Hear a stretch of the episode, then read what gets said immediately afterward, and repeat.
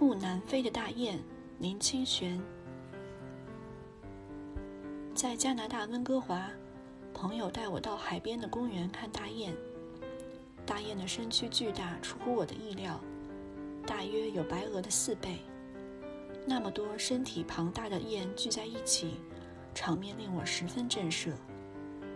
朋友买了一些饼干、薯片、杂食，准备在草地上喂食大雁。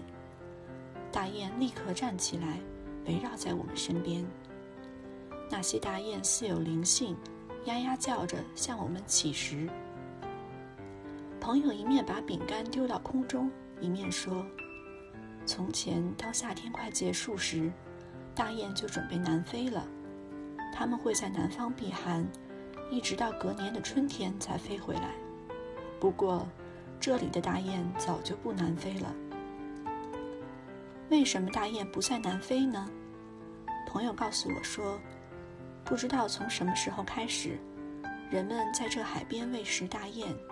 起先只有两三只大雁，到现在有数百只大雁了，并且数目还在增加中。冬天的时候，它们躲在建筑物里避寒，有人喂食就飞出来吃，冬天也就那样过了。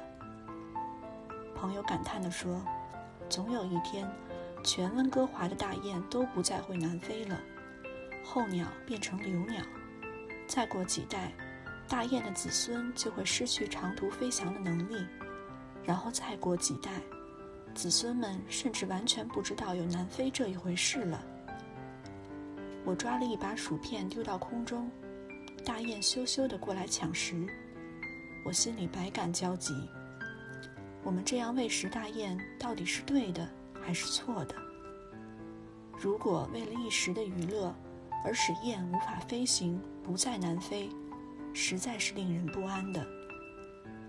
已经移民到加拿大十七年的朋友说，自己的处境与大雁很相像，真怕子孙完全不知道有南飞这一回事了，因此常常带孩子来喂大雁，让他们了解。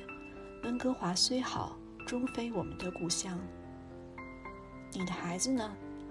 现在都在高雄的佛光山参加夏令营呢。朋友开怀地笑着。我们把东西喂完了，往回走的时候，大雁还一路紧紧跟随，一直走到汽车旁边，大雁才依依不舍地离去。不南飞的大雁，除了体积巨大。与广场上的鸽子又有什么不同呢？一路上，我都在想着。